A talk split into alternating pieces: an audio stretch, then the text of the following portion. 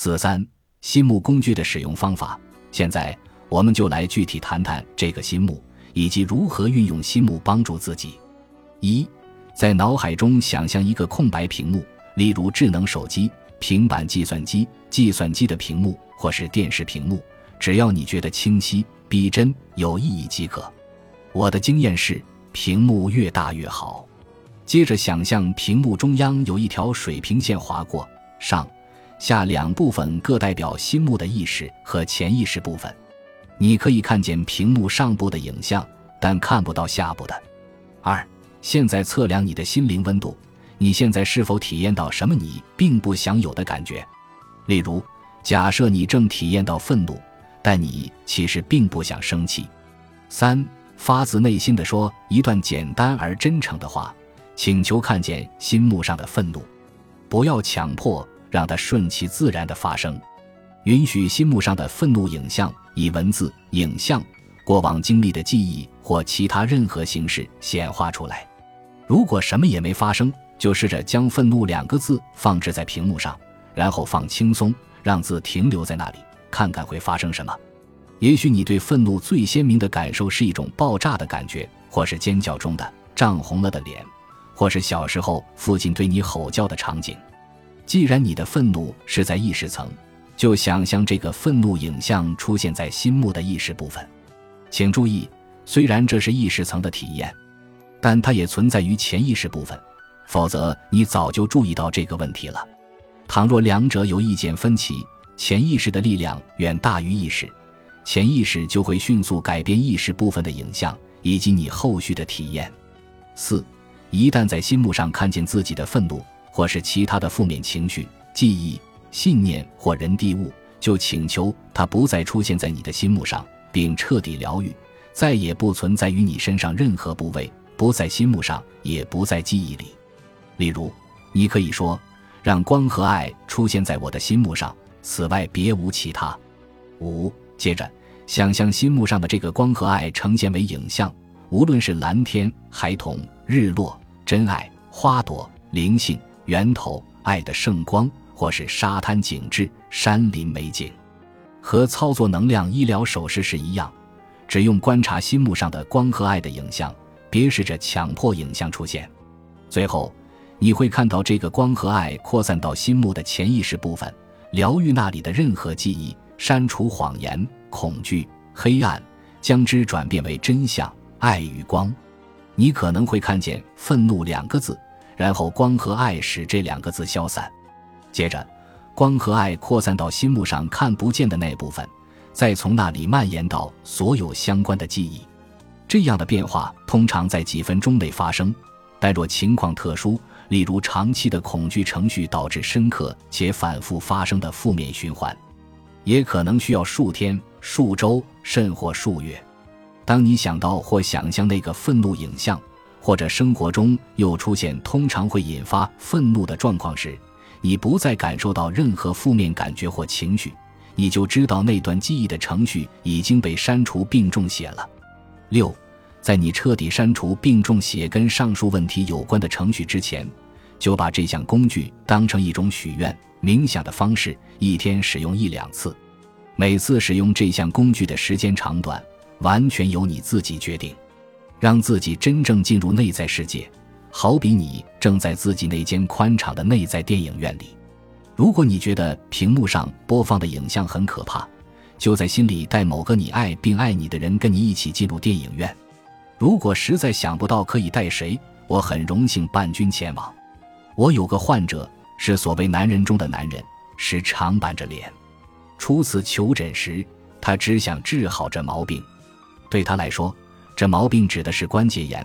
关节炎限制了他的工作能力，这带给他压力，进而导致他疏远家人，引发家庭人际关系问题等等。有意思的是，他热衷冥想，尤其是古老东方那种着重消除杂念的冥想法。消除杂念有个明显的好处，可以让思绪远离问题和压力，有点像切换频道。我的经验是，冥想或许能让人暂时解脱。却无法疗愈根源问题。若想维持那种解脱的感觉，可能需要每天冥想好几小时。其实，来找我咨询的许多人试过冥想，最后却都决定放弃，因为即使短时间内确实有帮助，但他们觉得长期下来，冥想并未能真正解决任何问题。此外，他们也无法一天腾出数小时来冥想。在此严正声明，我相信传统冥想法是很了不起的，冥想是很棒的发现，造福数百万人。就身体的生理机能来说，每天冥想一至三小时的效果类似午睡。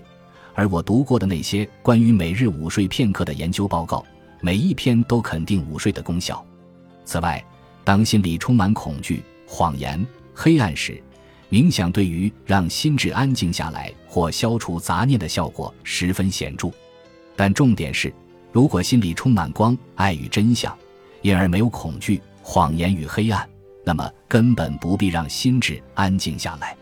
心智原本的设计就是一天运作二十四小时，全年无休。无论你做什么，都无法让思绪停下来。如果心智处于压力中，只是让心静下来，算是一种应对机制，而非疗愈机制。没错，你会觉得比较放松；没错，你的血压会降低；没错，你的情绪会好转，或许还会体验到其他许多正面感受。可是，一旦你不再每天冥想数小时，所有症状又会出现，因为你从未疗愈那些症状，只是在应对。心目冥想法却正好相反，它与清除杂念无关，而是高度聚焦于控制问题的机制，而启动那个机制的是心智。心目与影像制造机共同形成身心的自我疗愈程序与机制。这种解决方法不是要使心智脱离。而是要让它投入去疗愈存在于我们身心之中的内在压力与恐惧的源头。冥想可以达到的效果，心目工具都做得到，而且通常只需要一点点时间。但是，心目工具还可以疗愈根源，而非只是应对问题。我向那名患者解释这个概念，他很感兴趣，却忍不住怀疑。他说：“所以，如果做心目冥想，我不必一直反复的做。”这句话就是关键。如果他能找到一种不必一直说话的解决方法，还可以在家自行操作，他就愿意试试看。大约一个月之后，他回电给我，我几乎听不出他的声音，而且他对我说话的口气仿佛我是他在这世界上最好的朋友。他一直夸个不停，这就是我找了一辈子的东西。他的关节炎疼痛消失了，于是他又回到职场一展才华。也能够花时间陪伴家人了。心目工具将他的恶性循环扭转为良性循环，也让他实现了对自己来说真正的成功。当初在博士班就读时，我记得有位教授教了我们一种处理考试焦虑的冥想技巧。他要我们想象自己在完美的情况下，置身最喜欢的地方，可能是在某个热带岛屿的海边。斜倚在白色沙滩上的躺椅中，沐浴在阳光下，啜饮着饮料，望着蓝绿色的海浪规律的滚动。可能是只身一人，也可能是和自己最爱的人在一起。尽可能逼真的想象自己当下就在那里，处于完美的情况下。每当感觉外在环境充满压力时，例如考试时，这项技巧便有助于减轻焦虑。这种方法跟其他方法一样。通常需要练习才能发挥最大的效果。越常练习这项技巧，越能快速想象自己身处那个完美的地方，也就能够越快消除在任何触发应激反应的情境中感受到的压力。最后，经过反复练习，我大概十秒就可以到达那个地方，解除考试压力，即使四周都是人。不过，这种想象当然不是真的。同样的状况每次都还是会触发应激反应，证明这项技巧虽然效果不错，却只是另一种应对机制。心目工具的效果是这种方法的一百倍。它把以爱为基础的完美影像放在你的灵心里，因此那些外在状况一开始就绝对不会触发应激反应。这不是一般的冥想法或应对机制，而是千真万确的疗愈。你在心目上看到的影像。决定了你的内在状态，继而决定你外在的人生中会发生些什么。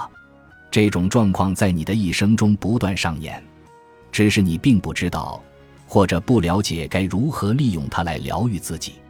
心目工具是体验神奇结果的关键，无论需要花多少时间精通这项工具，都很值得。